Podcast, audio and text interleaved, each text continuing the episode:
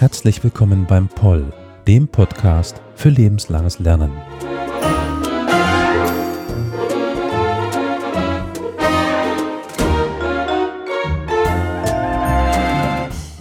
Was ich heute mache, ist eigentlich ein kleines bisschen größtenwahnsinnig. Ich werde nämlich versuchen, Ihnen innerhalb der nächsten 30 bis 40 Minuten einen Überblick zu verschaffen über äh, die jüdisch-ukrainische Geschichte. Das ist eigentlich ein Thema, über das man mehrere Semester lang sogar sprechen konnte, könnte. Also jetzt geht es aber erstmal darum, einen ganz groben Überblick ähm, zu leisten. Johann Potowski-Stern und Paul Robert Mogoszczy, zwei Historiker, veröffentlichten 2016 ein Buch, das sie Jews and Ukrainians, a Millennium of Coexistence nannten. Ihr Anliegen bei diesem Buch war zu zeigen, dass es jenseits der Geschichten von antijüdischer Gewalt, von Pogromen, von der Mittäterschaft von Ukrainern beim Holocaust auch eine Geschichte der weitgehend friedlichen Koexistenz gab, in der Interaktionen stattfanden und auch darauf zu verweisen, dass ähm, die teilweise immer noch existierenden Stereotypen über Ukrainer und Juden, die in diesem Verhältnis existieren, hinterfragt werden müssen. Trotzdem drücken sie sich auch nicht um die schmerzhaften Geschichten, Erinnerungen in der jüdisch-ukrainischen Geschichte. Ganz grundsätzlich kann man sagen, dass äh, vom 17. bis ins 20. Jahrhundert das Verhältnis von diesen Gruppen, die ja sehr eng miteinander äh, gelebt haben, schon seit vielen Jahrhunderten durch scharfe Erinnerungskonflikte geprägt ist. Um aber überhaupt die Geschichte der Juden in Osteuropa zu verstehen, müssen wir uns das Statut von Kalisz anschauen, das 1264 in Polen garantiert wurde gegenüber den Juden oder erlassen wurde in Polen und den Juden weitreichende Autonomie und Schutzrechte einräumte. Das betraf etwa so Dinge wie, dass sie vor den Anschuldigungen des Ritualmords, die verbreitet waren, zunächst den Schutz des Herzogs bekommen würden, der ihm dieses Statut zugestand. Und später war das dann vor allem der polnische König, der diesen äh, Schutz äh, ausübte. Und dieses Statut äh, aus dem 13. Jahrhundert führte zu einer stetigen Einwanderung von Jüdinnen und Juden aus Westeuropa, wo sie unter Vertreibungen und Pogromen litten. Diese Grundstruktur des Schutzes blieb letztlich in ihren Grundzügen bis zu den äh, Teilungen Polen-Litauens, bis zur letzten Teilung 1795 bestehen und war eben der Grund, warum sich mit der Zeit die größte aschkenasische jüdische Gemeinde in Polen bzw. später in Polen-Litauen ansiedelte.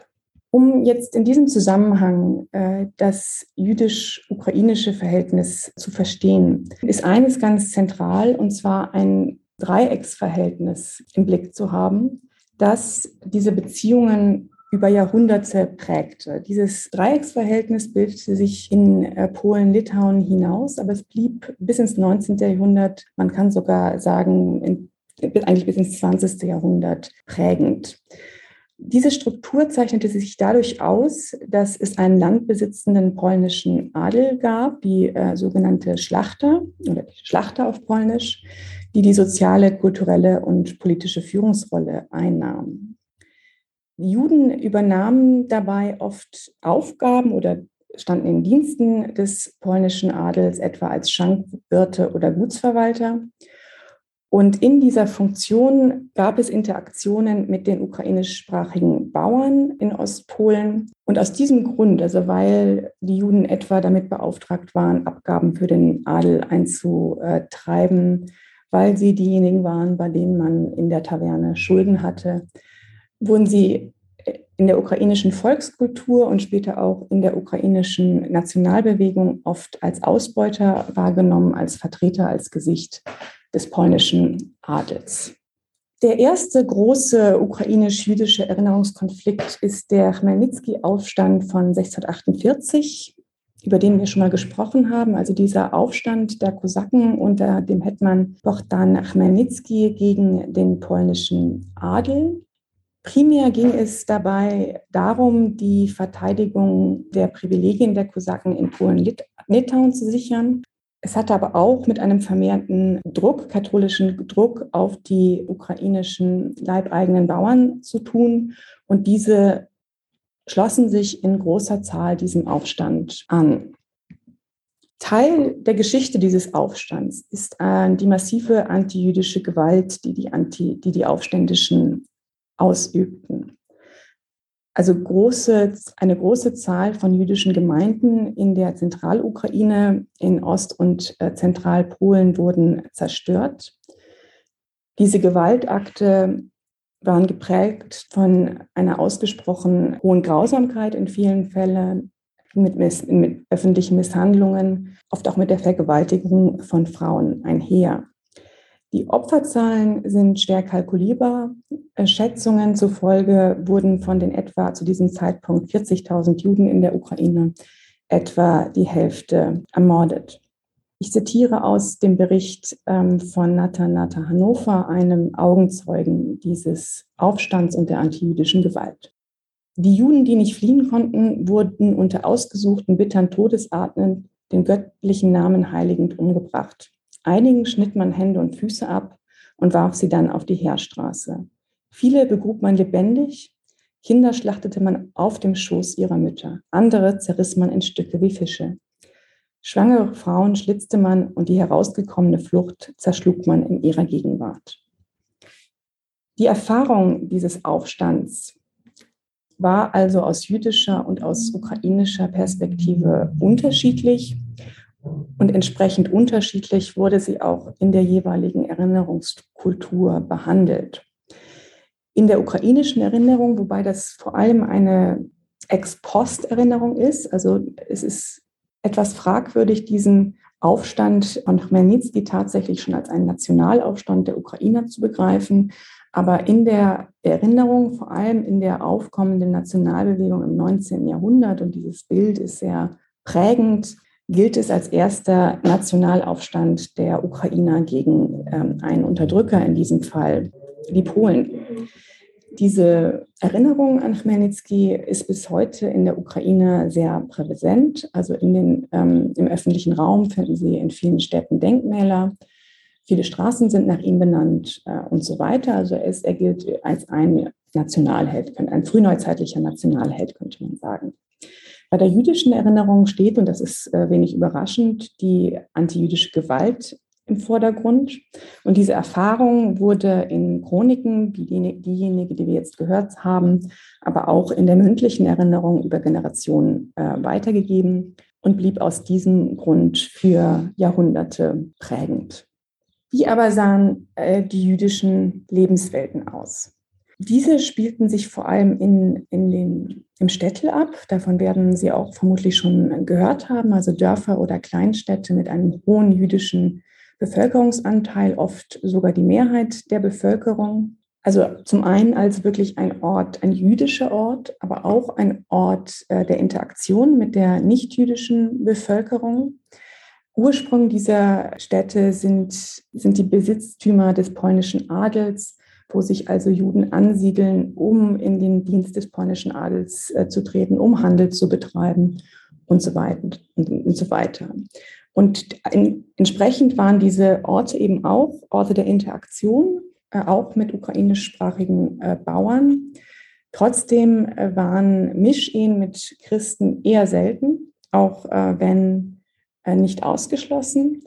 Aber man muss auch sagen, dass bis ins 19. Jahrhundert hinein beide Gemeinden, also sowohl die christlichen als auch die jüdischen, teilweise sehr ähm, aggressiv auf Mischehen reagiert haben. Also es gab ja, wie gesagt, Orte der Begegnung und dann kam es schon mal dazu, dass äh, ein ukrainischer Bauer zum Beispiel sich in eine ukrainische äh, Frau verliebte und die beiden heiraten wollten und die ähm, jüdische Frau sich entschied, zur Orthodoxie äh, überzutreten. Und das ist auch ein Phänomen, das in der Regel von jüdischen ähm, Familien sehr stark bekämpft wurde und auch äh, auf Seiten der Familie ähm, des christlichen Partners nicht gerade auf ähm, Begeisterung stieß. Äh, die Historikerin Elli Schenker hat über dieses Phänomen im 19. Jahrhundert ein sehr ähm, interessantes Buch geschrieben. Heute ist das Städtel, das letztlich erst vollständig durch den deutschen Vernichtungskrieg in Osteuropa zerstört, zerstört wurde, ein ähm, Sehnsuchtsort in der also zumindest äh, zu großen Teilen in der jüdischen Erinnerung. Es ist eben ein Ort, den es einfach nicht mehr, nicht mehr gibt, der das symbolisiert, was, welche Welt verloren gegangen ist durch den Zweiten Weltkrieg.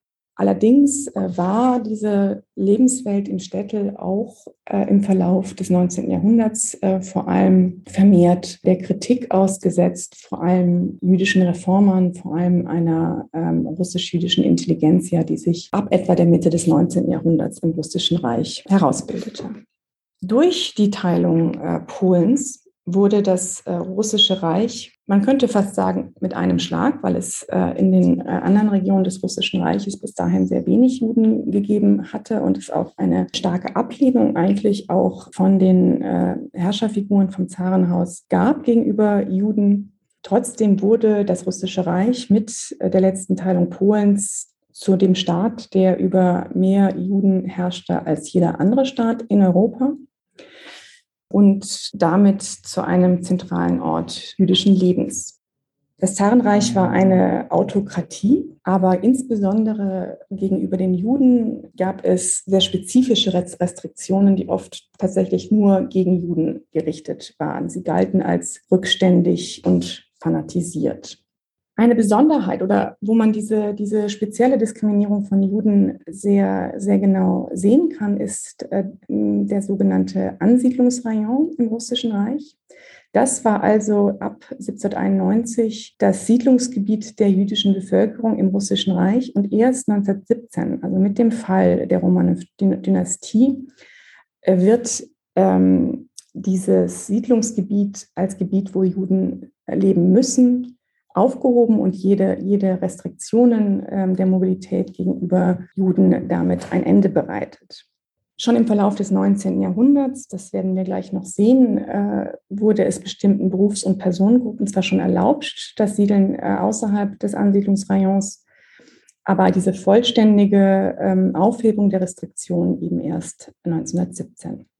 Trotzdem gab es ähm, Migration über das äh, über den Ansiedlungsrayon heraus. Also Juden verliefen, verließen häufig illegal dieses Gebiet und gingen auch in größere Städte, wo sie auch teilweise sehr, sehr lange lebten, weil auch innerhalb dieses Ansiedlungsrayons waren bestimmte Städte äh, von, davon ausgenommen. Das heißt, äh, zum Beispiel in Kiew konnten Juden erst relativ spät, zumindest legal, äh, siedeln. Bin mir jetzt nicht mehr ganz sicher, es musste so ungefähr 1861 gewesen sein. Also, also zu Beginn der 1860er Jahre durfte man erst offiziell als Jude in Kiew siedeln.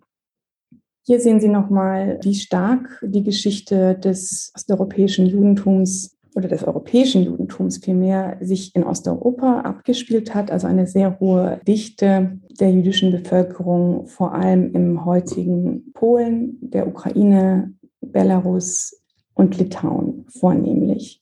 Moldawien würde jetzt ähm, auch noch dazugehören ähm, und Teile von Rumänien. Aber diese, diese jüdischen Gemeinden waren jetzt natürlich keine, keine homogene, also die, das Juden, osteuropäische Judentum war gar keine homogene Gruppe. Im Gegenteil, es war eine sehr heterogene Kultur. Und schon im 18. Jahrhundert hatte sich eine sehr wichtige ähm, Bewegung innerhalb des Judentums herausgebildet, äh, die bis heute Anhänger hat, von der Sie auch vielleicht schon mal gehört haben, der sogenannte Hasidismus, der äh, sich in Podolien und Volynien vor allem ausbreitete, also in den Gebieten, die heute vor allem in der Westukraine ähm, liegen. Der Hasidismus zeichnete sich durch charismatische Führungspersönlichkeiten aus, die sogenannten Sadiks. Also der, und um den Sadik bildeten sich sogenannte Höfe. Äh, und diese Bewegung stand im äh, Zusammenhang mit diesen messianischen Erwartungen des Heilsbringers im 18. Jahrhundert.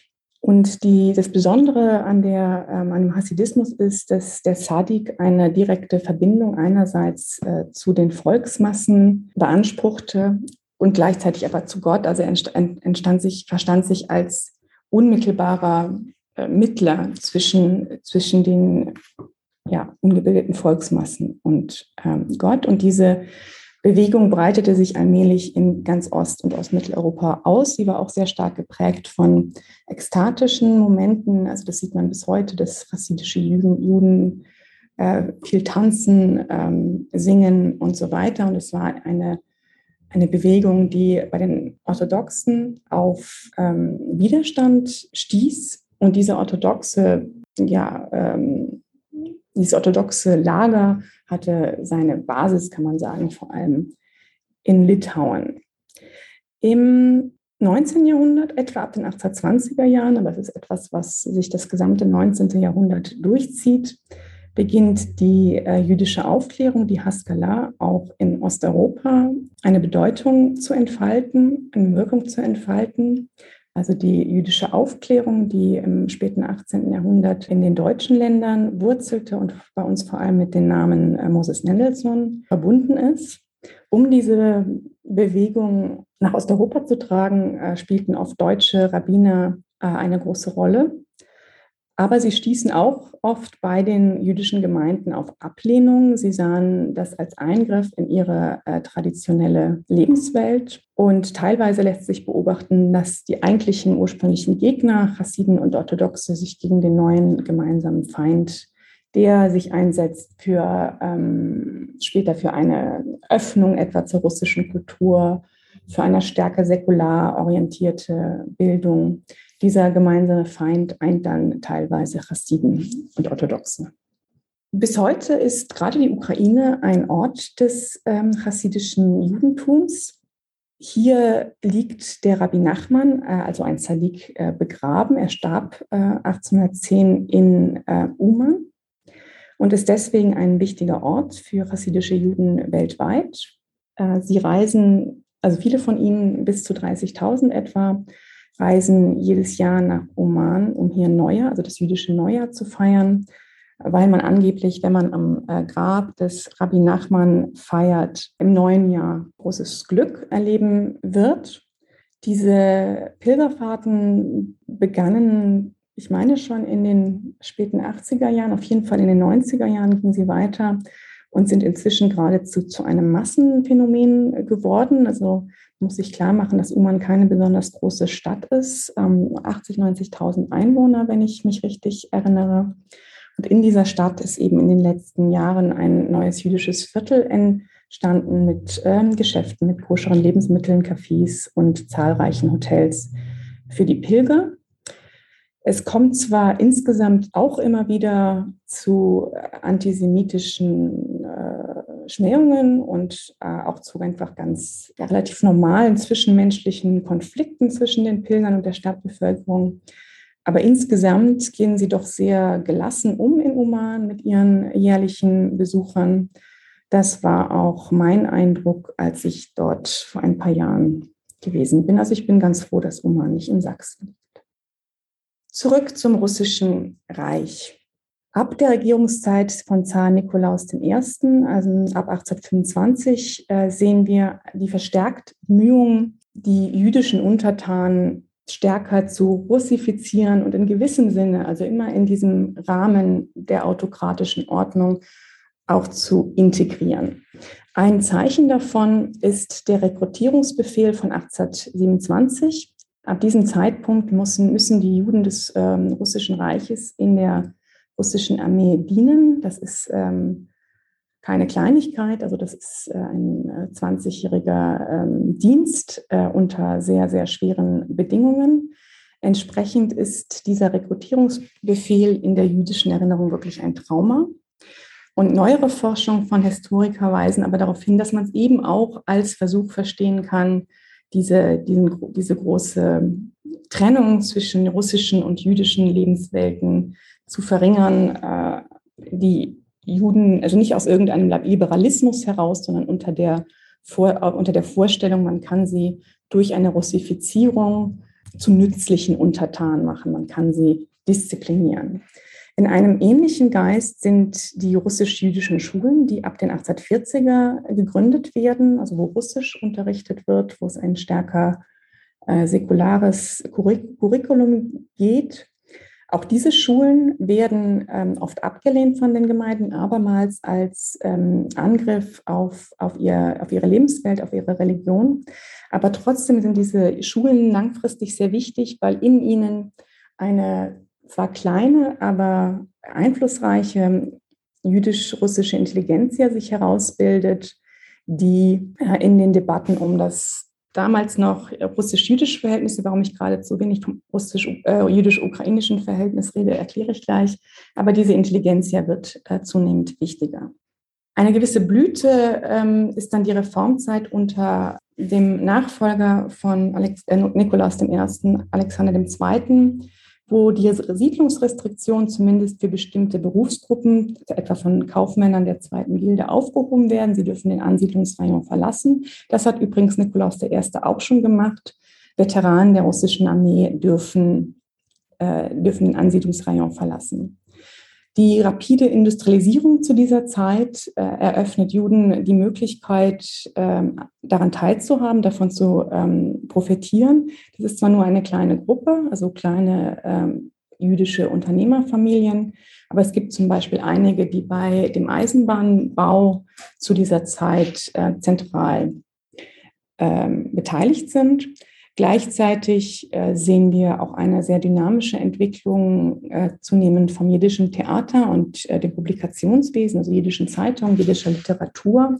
Zugleich wächst aber auch der Einfluss von jener russisch-jüdischen Intelligenzia, das jiddische Ablehnen als rückständig, als unkultiviert, die dazu aufrufen, sich der russischen Sprache zu bedienen und die ähm, das Städtel als ein ebenfalls ein, ein Ort, wo Jiddisch ja Alltagssprache ist, ebenfalls ein, als ein Ort der Rückständigkeit sehen. Zugleich sehen wir aber eben auch im Zusammenhang mit dieser rapiden Industrialisierung die Entstehung eines modernen russischen ähm, Antisemitismus, wo sich alte Feindbilder von den Juden als äh, Blutsauger, sogenannte Blutsauger der russischen Bauern, also ähnliche Motive wie im ukrainischen Nationalismus beobachten lassen. Das verbindet sich dann mit neuen ähm, Vorurteilen der Moderne, die Juden als Kapitalisten, die abermals eine angeblich eine Führungsrolle einnehmen und ein überrepräsentiert sein im Wirtschaftsleben Russlands.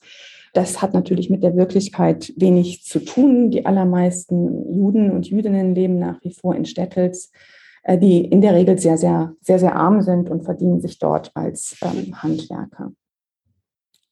Unter dem Nachfolger Alexanders II., seinem Sohn Alexander III., ab 1881 gibt es dann einen äh, deutlichen Backlash. Also Alexander II. wird äh, 1881 ermordet von Terroristen und ähm, sein Sohn erlässt im Jahr 1882 die sogenannten Mai-Gesetze, unter anderem als Reaktion auf die Pogromwelle, die ein, sich ein Jahr zuvor ereignet hat. Neue Siedlungsbeschränkungen in Bezug auf äh, das Land, was gerade im Falle der, der Städtebewohner natürlich eine Rolle spielt werden eingeführt und auch ganz wichtig, gerade für die russisch-jüdische Intelligenz, also für die, die Schicht, die aufstrebenden Schichten, ist es ein Numerus Clausus äh, für Universitäten eingeführt wird, der Juden benachteiligt. Also eine bestimmte Quote dürfen sie nicht überschreiten. Und diese Entscheidung, äh, die viele einfach von, vom Hochschulzugang ausschließt,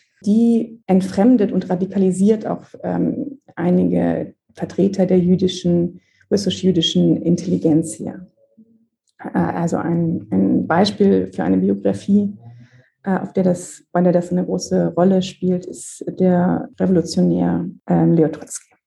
Was hat es also mit diesen Pogromwellen im russischen Jahr ab 1881 auf sich? Also sie sind auch eng verbunden mit der Ermordung Alexanders II. Da kommen Gerüchte auf, dass er von Juden ermordet äh, worden sei. Lange Zeit ging die Forschung davon aus, oder war auch so das klassische Stereotyp in der jüdischen Erinnerung, dass ähm, diese Pogrome von der Regierung selbst organisiert worden sei, seien. Das ist nicht der Fall gewesen.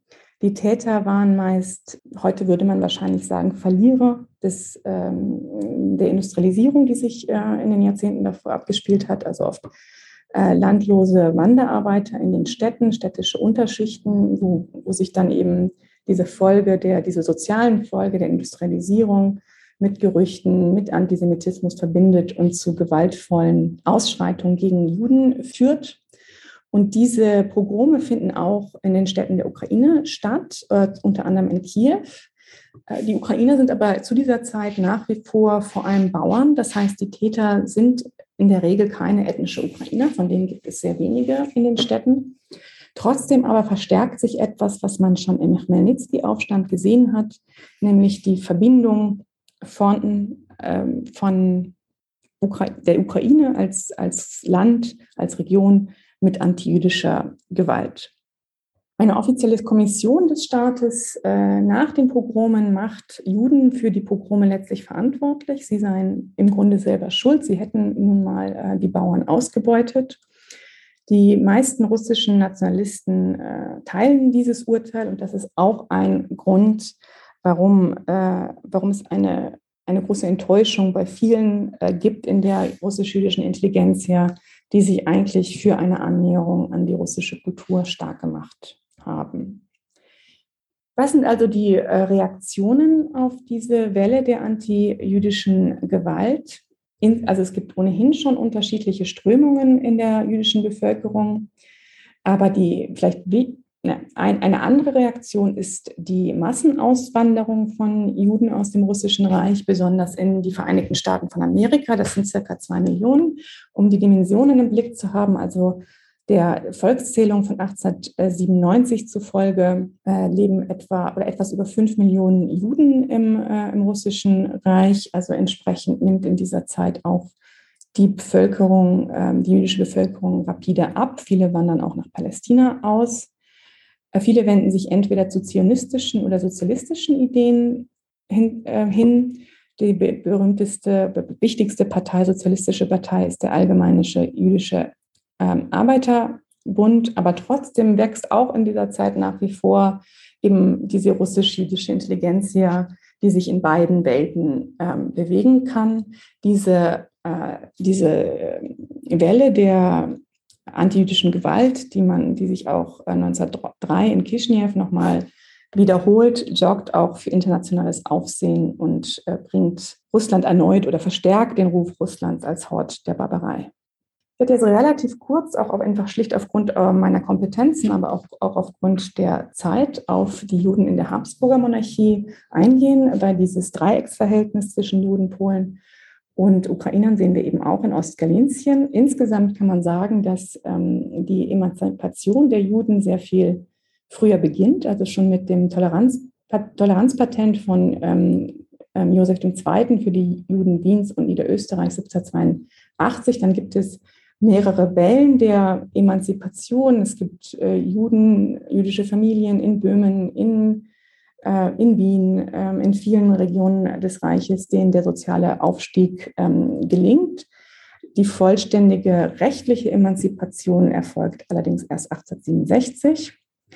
Was die Juden in der Habsburger Monarchie auszeichnet, und das ist ein äh, zentraler Unterschied, ähm, ist eine starke Kaisertreue, besonders zu dem langjährigen Kaiser Josef II., den sie als Personifikation einer Welt sehen, einer multinationalen Welt, in denen ihnen Rechte ähm, garantiert werden, äh, die, in der sie sich besser bewegen können als in den engen nationalen Bewegungen mit ihren oft antisemitischen äh, Feindbildern, die ja auch in dieser Zeit immer stärker werden. Und zwischen die Fronten dieser, dieser ähm, Nationalbewegung gerieten die Juden gerade auch in, in Ostgalizien, also zum Beispiel in Lviv, wo es ja eine starke jüdisch-ukrainische oder immer stärker werdende jüdisch-ukrainische Konkurrenz gab und die eine Seite jeweils die Juden ähm, beschuldigte, sich der anderen Seite anzuschließen und illoyal zu sein.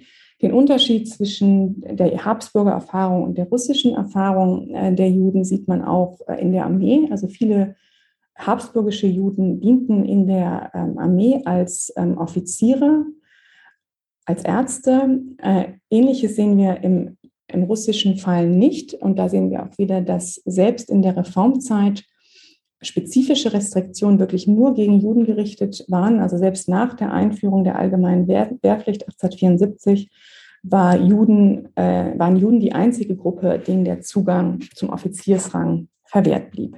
Wie verhält es sich jetzt also mit den jüdisch-ukrainischen Beziehungen im aufkommenden ukrainischen Nationalismus? Die, wie schon in einer der vorigen Vorträge äh, gesagt, äh, begann der ja zu Beginn des 19. Jahrhunderts, äh, sich begann ein, eine, vielleicht noch keine Bewegung, aber entwickelte sich ähm, immer mehr die Vorstellung einer eigenen ukrainischen Geschichte, äh, äh, getragen zunächst oft ähm, vom Adel. Und schon in diesen relativ frühen Schriften wird den Juden die Rolle als Ausbeuter zugeschrieben, also als ähm, Handlanger des polnischen Adels. Äh, also sie werden der Beschuldigten der Allianz mit der herrschenden Klasse oder später mit konkurrierenden Nationalbewegungen ähm, werden, da, damit, damit werden sie beschuldigt, da, dafür werden sie beschuldigt, dass sie das vermeintlich tun, dafür werden sie beschuldigt. Und in gewisser Weise setzt sich ähm, unter anderen Vorzeichen dieses Feindbild fort im 20. Jahrhundert, wo es auch im ukrainischen Nationalismus, es ist keine äh, Besonderheit des ukrainischen Nationalismus, aber wo sie auch im ukrainischen Nationalismus diese Vorstellung haben von äh, den Juden als Träger äh, der bolschewistischen äh, Bewegung, der bolschewistischen Revolution. Und diese Narrative sind sehr hartnäckig und werden eigentlich erst in der zweiten, des zweiten Hälfte des 19. Jahrhunderts vermehrt in Frage gestellt. Trotzdem sehen wir auch hier ähm, eben die antiimperiale Entscheidung, hat das Johann Petrowski-Stern genannt und hat das vor allem an Schriftstellern äh, festgemacht. Und schon zu Beginn des 20. Jahrhunderts gab es Juden, die sich für die ukrainische Kultur begeisterten, für die Sprache, für die Literatur und oft sich auch aufgrund deren Erfahrung von Unterdrückung mit der ukrainischen Kultur identifizierten, aber das war schon die Ausnahme. Also es, es, es war stärker, viel stärker und diese Form der Annäherung, der Akkulturation äh, ist auch in der Forschung natürlich viel stärker berücksichtigt worden, äh, weil sie auch tatsächlich äh, einen größeren Einfluss hatte, eine größere Rolle gespielt hat, war die, ähm, war die Annäherung der Juden entweder an die russisch-imperiale Kultur oder später an die sowjetisch-imperiale Kultur, also mit dem Underdog der Ukrainer, ähm, dass man, dass sich vermehrt äh, Juden damit identifizierten, das kam erst später. Ganz kurz ähm, zum Ersten Weltkrieg äh, in der Ukraine und was er für die Juden bedeutete. Also insgesamt ist Ostmitteleuropa und darunter eben besonders äh, große Teile der heutigen Westukraine während des Ersten Weltkriegs von sich ständig ähm, verschiebenden Frontverläufen beeinflusst, geprägt zwischen Deutschland und Österreich, äh, Ungarn auf der einen Seite und dem Russischen Reich auf der anderen, so dass äh, innerhalb von relativ kurzer Zeit ähm, etwa eine Stadt wie, wie Lviv ganz unterschiedlich, also äh, zuerst die, die russische Besatzung erlebt, dann die, dann die, ähm, dann die habsburgische Besatzung, dann wieder einmal die russische Besatzung. Und besonders Juden werden dabei oft der Illoyalität beschuldigt gegenüber dem vorangegangenen Besatzungsregime. Das macht auch die Habsburger Monarchie übrigens. Und dieser Krieg geht einher mit antijüdischer Gewalt. Auch ein Beispiel ist da wiederum Lviv, ähm, wo die russischen Besatzer, die Besatzer, während die zweimal äh, Lviv besetzen während, während des Ersten Weltkrieges, antijüdische Gewalt ausüben, in der Regel von den Kosaken der russischen Armee, die aber keine Ukrainer sind. Also da haben wir es mit anderen Kosaken zu tun als mit den ukrainischen Kosaken. Das Russische Reich reagiert besonders drastisch ähm, auf diese Illoyalitätsvorwürfe, die allerdings nicht nur Juden betreffen, sondern auch Polen und Deutsche. Ihnen alle wird eine dominierende ähm, Stellung im Russischen Reich äh, zugesprochen und äh, sie werden massenhaft äh, aus den Westregionen des Russischen Reiches ins Landesinnere deportiert. Dann äh, Revolutionen im Russischen Reich von 1917 und das Ende der Habsburger Monarchie, äh, beides während des ähm, Ersten Weltkriegs. Die provisorische Regierung, die im Februar 1917 erstmal die Macht übernimmt, hebt, wie gesagt, sämtliche Restriktionen gegenüber der jüdischen Bevölkerung auf.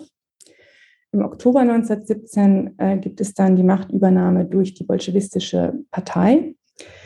Äh, Also dieser Antisemitismus und die Überproportionalität von Juden in den sozialistischen Parteien gibt dem Feindbild des jüdischen Bolschewisten, die es aber ohnehin schon gab, Auftrieb, obwohl nur trotzdem eine kleine Minderheit der Juden Bolschewiki sind. Das Ende der Habsburger Monarchie bedeutet für viele den Verlust einer Heimat ähm, für Juden und Jüdinnen, die eben nicht äh, nationalstaatlich geprägt war, sondern ähm, Multireligiosität, Multiethnizität äh, zuließ.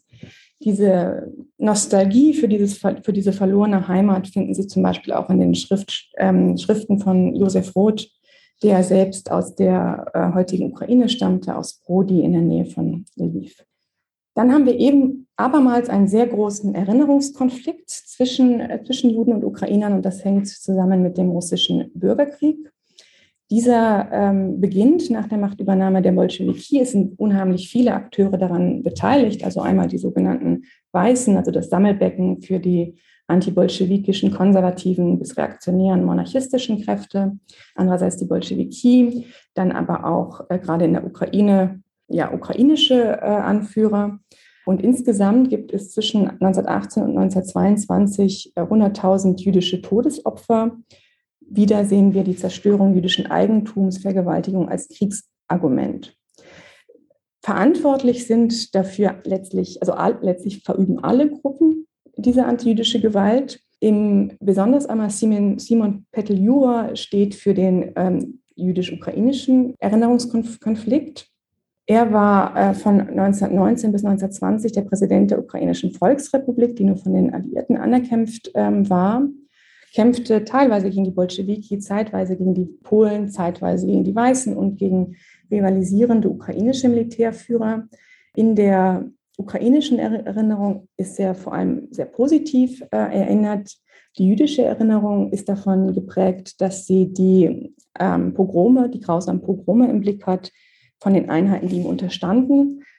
Er ist jetzt, das ist, soweit ich weiß, der Stand der Forschung selbst, kein Antisemit äh, gewesen, hat diese Pogrome nicht etwa befohlen, aber sie wurden definitiv verübt von Einheiten, die unter seinem Kommando ähm, standen. Insofern hatte er eine ähm, politische Verantwortung dafür. Es war dann auch ein Überlebender dieser Pogrome, der äh, große Teile seiner Familie im russischen Bürgerkrieg verloren hatte, der ihn 1926, nachdem er ins Exil gegangen war, nach der bolschewistischen Machtübernahme, der äh, Simon Peteljura erschoss.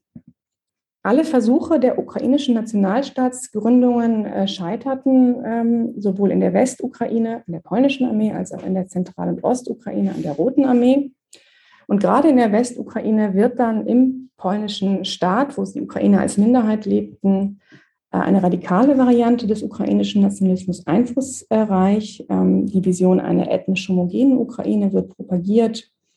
1929 äh, die OUN, die Organisation ukrainischer Nationalisten, gegründet, die genau dieses Ziel verfolgt. Und viele ihrer, ihrer Vordenker sind antijüdisch, antipolnisch und antirussisch. Wichtige Stichwortgeber sitzen dabei in Lviv. Von äh, Stepan Bandera werden Sie gehört haben.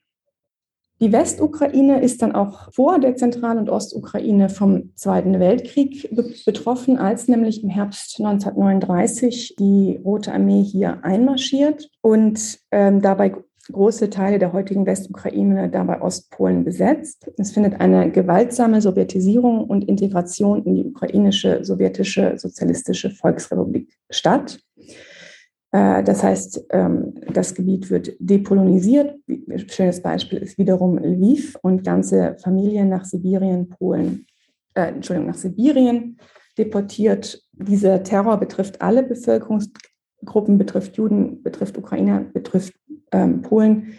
Aber Polen sind äh, als angebliche Vertreter der zu überwindenden Klassenverhältnisse überrepräsentiert. Zugleich äh, verfolgt der sowjetische Inlandsgeheimdienst NKWD aber eben auch gezielt ukrainische Nationalisten. Im Zusammenhang mit dieser, ähm, mit dieser Gewalterfahrung der Sowjetisierung steht dann auch das, was sich im, 19, im Sommer 1941 in der ukrainisch-jüdischen Geschichte ähm, abspielt.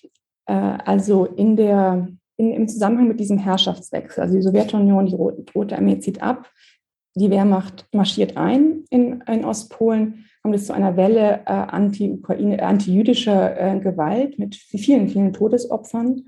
Und die Forschung hat inzwischen dabei, zumindest was die ukrainischen Gebiete angeht, die westukrainischen Gebiete, herausgearbeitet, dass ukrainische Nationalisten und Milizen hier eine wichtige Rolle spielten. Aber trotzdem ist diese, diese Welle der antijüdischen Gewalt im Sommer 1941 kein Spezifikum äh, der Ukraine. Das sehen Sie auch äh, in Litauen, das sehen Sie in Polen. In Polen ist das Dorf äh, Jedwabne zum Symbol für diese Gewalt, die von der lokalen Bevölkerung ausgeht, obwohl sie natürlich von den Deutschen angefacht wird, zum Symbol geworden. Also hier kommt zusammen die Gewalterfahrung des Kriegs, der Sowjetisierung im Zusammenspiel mit dem lokalen Antisemitismus.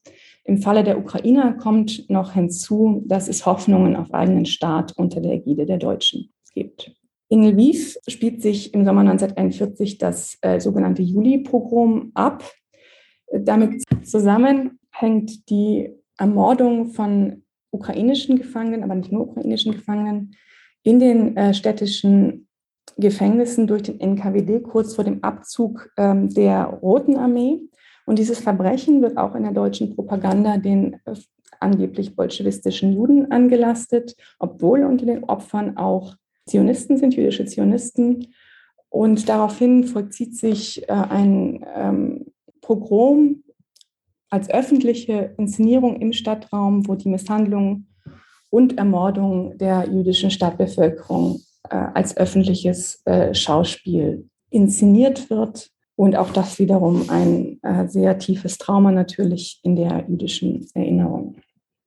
Insgesamt ähm, kann man sagen, dass äh, die Erfahrungen im Zweiten Weltkrieg natürlich vielleicht die schlimmste Belastung äh, der jüdisch-ukrainischen Beziehungen darstellen, weil eben Teile der OUN und der UPA, also der militärische Arm äh, der OUN, die ukrainische Aufstandsarmee, bei der Ermordung der jüdischen Bevölkerung mithelfen. Äh, das, das betrifft nicht nur, aber besonders die Westukraine. In der Sowjetukraine werden die Menschen, die jüdischen Menschen meistens nicht äh, in Vernichtungslagern umgebracht, sondern in sogenannten Holocaust by Bullets, ähm, kurz nach der Einnahme einer Stadt oder eines Dorfes erschossen. Die lokale Bevölkerung, oft eben Ukrainer, sind dabei in der Rolle von Mittätern, Helfern und Rettern. Manchmal wirklich Menschen, die einfach nur helfen will. Also auch die Ukrainer haben viele sogenannte Gerechte unter den Völkern hervorgebracht. Aber es gibt auch Retter, die sich etwa bezahlen lassen oder die die Hilfe einstellen, wenn das Geld nicht mehr fließt. Außerdem, außerdem spielt auch die Erinnerung an die äh, ukrainischen Travniki eine Rolle, also die Helfer der SS in den Vernichtungslagern, obwohl das bei weitem nicht nur ethnische Ukrainer waren, aber dieses Bild prägt eben das, äh, die Erinnerung der lebenden, Überlebenden und der jüdischen Diaspora im Ausland. Hier ist das bekannteste Massaker, ähm, das in der Schlucht von Babillard im September 1941, kurz nach, kurz nach der Einnahme der Stadt durch die Deutschen, Dort beschließen Wehrmacht und SS gemeinsam die Erschießung der Kiewer jüdischen Bevölkerung und setzen das in den nächsten Tagen, innerhalb von zwei Tagen um. Und auch da gibt es Hilfspolizisten aus der lokalen Bevölkerung, die zwar nicht selber schießen, die aber dabei helfen, Juden und Jüdinnen zu identifizieren und zum Erschießungsort zu bringen. Insgesamt sterben äh, 2,6 Millionen Jüdinnen und Juden in der Sowjetunion durch den ähm, Holocaust. Äh, die jetzt genau zu beziffern, ähm, waren das jetzt ukrainische Juden, waren das sowjetische Juden, waren das Juden, ist enorm schwierig, weil man im Grunde genommen, wenn man das wirklich machen wollen würde, genau wissen müsste bei jedem einzelnen Opfer, wie er sich gesehen hat. Als Jude, als Sowjetbürger, als Ukrainer, als Russe, als eine Mischung von diesen Identitäten. Es waren ja auch sehr hybride Identitäten möglich. Deswegen kann man das letztlich nicht genau beziffern. Die Erinnerung an den Holocaust wird auch in der Sowjetukraine ähm, wie in der gesamten Ukraine unterdrückt. Eine Rolle spielt dabei der Antisemitismus, besonders im Stalin äh, zu Stalins ähm, späterer Herrschaft nach dem Zweiten Weltkrieg.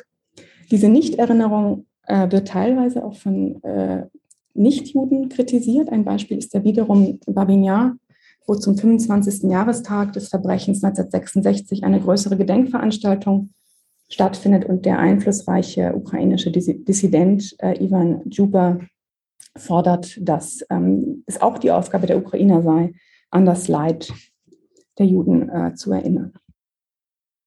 Zu den Juden in der Sowjetukraine nach 1945 ähm, gibt es insgesamt wenig Forschung, also gerade wenn man es vergleicht mit, äh, mit der Forschung zu, zum, zum, zur Zeit des Zweiten Weltkriegs. Natürlich gibt es auch nur noch sehr, sehr wenige Juden, nur sehr wenige überleben. Auch in der Sowjetukraine litten Juden weiterhin unter dem sowjetischen Antisemitismus. Es gab Auswanderungswellen nach Israel, besonders in den 1970er Jahren.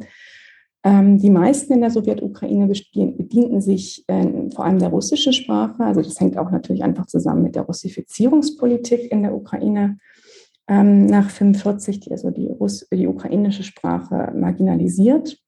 Aber besonders im Milieu der Dissidenten und der Intelligenz her kommt es auch vermehrt zu Austausch und zu Freundschaften. Das heißt, auch in dieser Zeit sehen wir vermehrt eine Identifikation von Juden und Jüdinnen mit der Ukraine. Ein ähm, Beispiel ist Moisei Fischbein, ein Schriftsteller, 1946 in Czernowitz geboren. Er ist vor zwei Jahren gestorben, der sich sowohl in seinen Ego-Dokumenten, aber auch gerade in seiner Literatur als Ukrainer saß, als, als Ukrainer sah, als Retter der ukrainischen Sprache, gleichzeitig aber natürlich auch als Jude große Teile seines Lebens im Exil verbrachte und erst 2003 in die Ukraine zurückkehrte.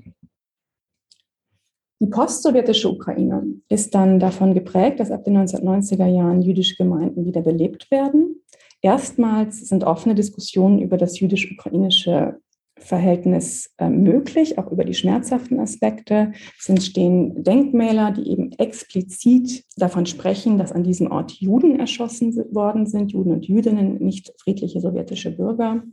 Und ähm, diese Identifikation ähm, mit, der ukrainischen, mit dem ukrainischen Nationalstaat setzt sich fort und spricht eben auch dafür, dass sich mehr und mehr ein staatsbürgerliches Verständnis von ukrainischer ähm, Identität entwickelt, das unabhängig ist von Religion oder Sprache.